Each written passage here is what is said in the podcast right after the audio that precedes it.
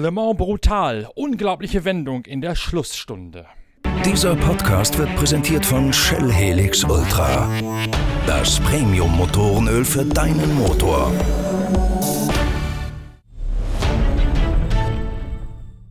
23 Stunden lang dominieren José María López, Kamui Kobayashi und Mike Conway das 24-Stunden-Rennen von Le Mans scheinbar nach Belieben. Der Toyota hat auf alle Offensiven seines Schwesterwagens, der von Sebastian Buemi, Fernando Alonso und Kazuki Nakajima gefahren wird, eine Antwort. Ist jederzeit das schnellste Auto. Ab dem ersten Turn schon etablieren sich der Japaner mit seinem englischen und seinem argentinischen Beifahrer als klar die dominante Besatzung des ganzen Feldes. Fast jederzeit von einer kurzen Unterbrechung wegen einer Safety-Car-Phase mal abgesehen, gibt das Trio den Takt vor und dann ereilt José María López ganz kurz vor Schluss ein Reifenschaden. In langsamer Fahrt kehrt José María López zur Box zurück. Aus Zeitgründen wechseln die Toyota-Mechaniker nur einen Reifen, von dem sie annehmen, dass er geplatzt sei, weil nämlich ein Reifendrucksensor ihn als schadhaft an die Box gemeldet hat. Mit diesem hastigen Eingriff will man José María López ermöglichen, nicht zu lange an der Box zu stehen, sondern auch in Führung wieder rausfahren zu können und sich vor dem Schwesterauto weiter auf Platz 1 etablieren und den Vorsprung verwalten zu können. Doch schon beim Rausfahren bemerkt José María López, Toyota hat den falschen Reifen gewechselt. Er fährt wieder mit einem Plattfuß raus und dieses Mal kommt alles noch schlimmer. Mit gebrochener Stimme und mit Trauer im Blick referiert José María López später nach dem Rennen im Gespräch mit mir, was da schiefgelaufen ist in der Endphase.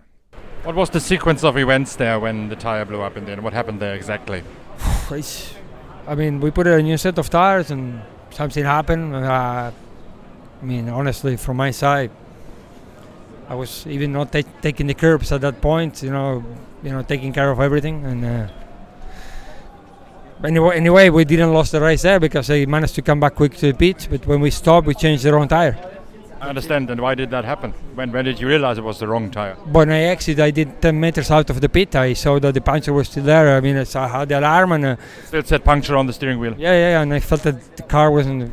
I turned, I did turn one, and I had a massive understeering, and, and I felt that like the front right tire wasn't wasn't right. And uh, the problem is at that point, the pressure went down too much, and I had to come back very slow. And you were going what? Banging on the steering wheel with anger at that time? Uh, I mean, at that point, you, you want to focus and try to. I pushed so hard in the last two stints. I catch. I took. I catch back a lot, but uh, it wasn't enough, and uh, yeah, it was hard. Honestly, it's hard. It's, it's still hard. I understand it was actually three tires that were deflective, that were flat on your car. So they changed one in the first turn, and then they found out there were two more punctures in the same set of tires. Is that correct? I don't know. I haven't arrived to the team. I, uh, we need to investigate for sure. As always, we will learn from the mistakes and come back strong. What were your feelings when you finally came back slowly? I was crying in the lap. I broke. You know, it's a lot of hard work. You know, we prepared very hard with my teammates. They did an amazing job. The mechanics they rebuilt the car in Wednesday to put it back on track and make pole position on, on Thursday. We we were brilliant out there. We were, we were flying all the way back, pulling away a minute and a half. Safety car, putting back us together again. Putting we were pulling the gaps all the time until the end that we had these two minutes and everything looked okay and yeah, yeah and it happened. That's it. Not much to say. Sofort beim Rausfahren hätte er schon gemerkt, dass das Auto nicht mehr liegt und dass er einen weiteren Reifenschaden haben müsse. Deswegen sei er ganz langsam um den Kurs gezuckelt. Schließlich habe er auch gemerkt, wie wenig Luftdruck nur noch im Reifen gewesen sei. Bis dahin hätte man das Rennen voll im Griff gehabt. Man sei förmlich um den Kurs geflogen und hätte jederzeit das Rennen dominiert. Ohne den zweiten Stopp, bei dem dann der tatsächlich schadhafte Reifen gewechselt wurde, hätte es trotz des schleichenden Plattfußes, wäre der richtig erkannt worden, sogar noch zum Sieg gereicht. Davon gibt sich José María López überzeugt. Nach den Ursachen für den Fehler empfiehlt er mir, möge ich das Team fragen. Also tue ich genau das und suche John Litchens Big John auf nach dem Rennen. Und der Niederländer, der technische Chef des TS 050 Einsatzteams, erklärt, was da schiefgelaufen ist.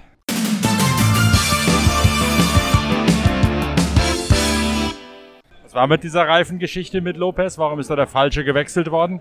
Äh, weil die Daten klar gesagt hatte, dass der Vorderrechte der Platte hatte. Äh, und äh, um nicht zu viel Zeit zu verlieren, haben sie halt nur der Reifen gewechselt. Aber wenn er dann rausgegangen ist, hat er Lopez direkt gemerkt, dass das Auto noch immer nicht stabil war. Und äh, dann ist er wieder in die Box reingekommen. Dann haben wir alle Reifen gewechselt und dann alles analysiert. Und dann haben wir gemerkt, dass irgendwo in die Sensorik vorne und hinten gewechselt war. Das heißt, die Sensorik hat den falschen Schaden angezeigt oder waren tatsächlich mehr Reifen platt? Nee, der Sensorik hat den falschen Schaden angesagt. Also die, die Entscheidung von der Renniger ist Logik, der will so wenig möglich Zeit verlieren. Nur er verlässt sich auf die Daten. Und äh, ja, das war halt falsch.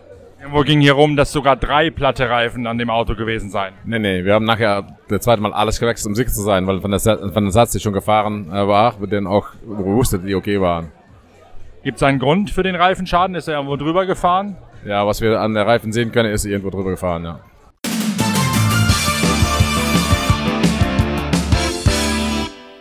252.000 Zuschauer erleben dann, wie Sebastian Buemi, Fernando Alonso und Kazuki Nakajima den Sieg abstauben. Weltmeister wären sie auch mit der zweiten Position gewesen. Nakajima ist der erste japanische Weltmeister der Motorsportgeschichte. Doch bei der Bilanz nach dem Rennen schaut Sebastian Buemi mich ein bisschen zwiespältig an.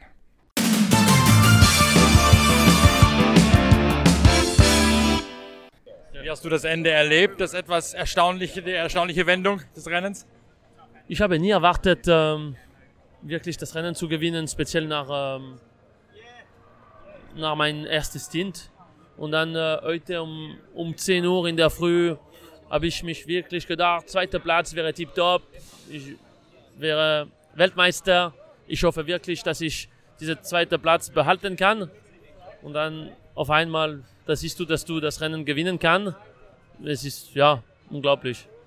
Wie denkst du darüber? Du hast es ja selbst mal im Gegenteiligen erlebt auf der letzten Runde, wie du es gerade auch gesagt hast mit Kazuki Nakajima. Kannst du mitfühlen mit deinen Kollegen? Ja, klar, ganz klar. Und es ist noch ein bisschen schwieriger, weil es ist unsere Teamkollege, weißt du. Wenn, wenn so etwas passiert und das ist dein Gegner, das, das ist ein bisschen anders. Aber als Teamkollege es ist ein bisschen schwierig, weißt du, weil man versteht wirklich ganz klar, was sie, was sie fühlen. Es hat uns äh, ja, passiert in der letzten Runde. Äh, aber das ist Motorsport einfach und man muss damit äh, leben, ja. Habt ihr eine andere Abstimmung gefahren als die anderen oder warum war der Tempounterschied zu erklären? Schwierig zu erklären, um ehrlich zu sein. Ich bin immer noch am, am Denken. Bis Q2 waren wir sehr schnell. Auf einmal in Q3 waren wir nicht mehr schnell. Was umgebaut? Nicht viel, aber weißt du, ich bin kein Ingenieur, ich weiß nicht ganz in die Details, aber wir haben nie unser Speed-Tempo von Q2 äh, gesehen. Abgesehen von dem Scheinwerferschaden, den ich schon mal thematisiert hatte, habt ihr ja noch ein paar Mal weiter die Haube und die Heck, Heckab, Heckabdeckung gewechselt. Waren das Versuche, darauf zu reagieren, das Auto schneller zu machen, oder war das nur, weil ihr vom Reifen auf A nach B gegangen seid?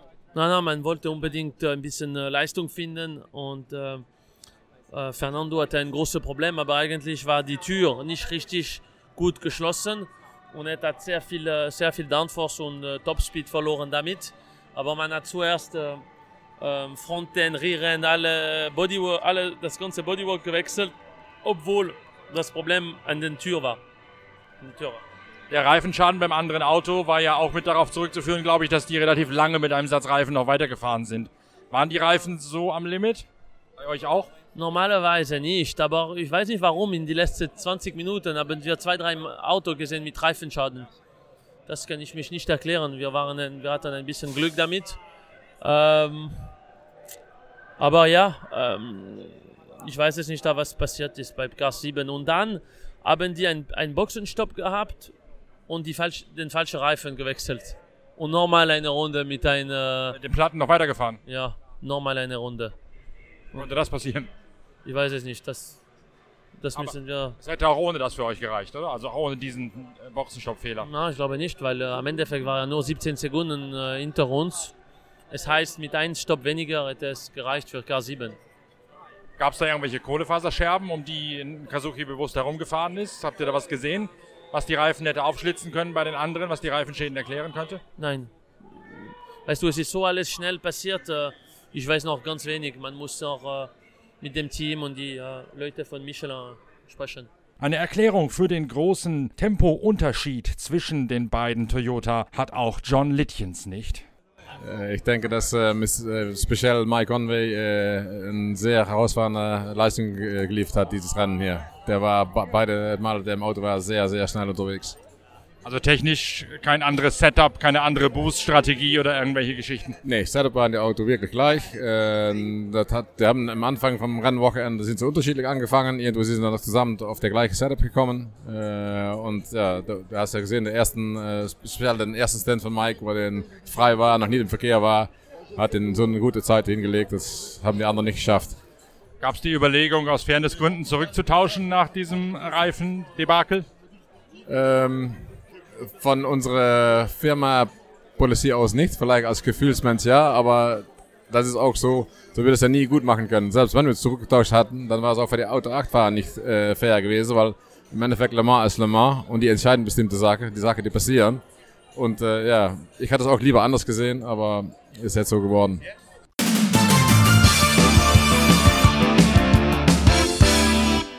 Die Toyota haben ihre Dominanz wie erwartet ausspielen können. Hinter Buemi, Nakajima und Alonso sowie Mike Conway, Kobayashi und José María López landen Vitali Petrov, Michael Aljoshin und Stoffel van Dorne im SMP Dallara auf der dritten Position. Neil Gianni, André Lotterer und Bruno Senna werden Vierte nach einem Rennen, in dem so ziemlich alles schiefgegangen ist, was schiefgehen konnte. Reifenschäden vom Safety Car auf dem falschen Fuß erwischt, ein Abflug, Reparaturarbeiten und trotzdem hat das Rebellion-Team sich irgendwie durchgebissen. Gianni Lotterer und Senna Vierte vor vor Laurent, Nathanael Berton und Gustavo Menezes.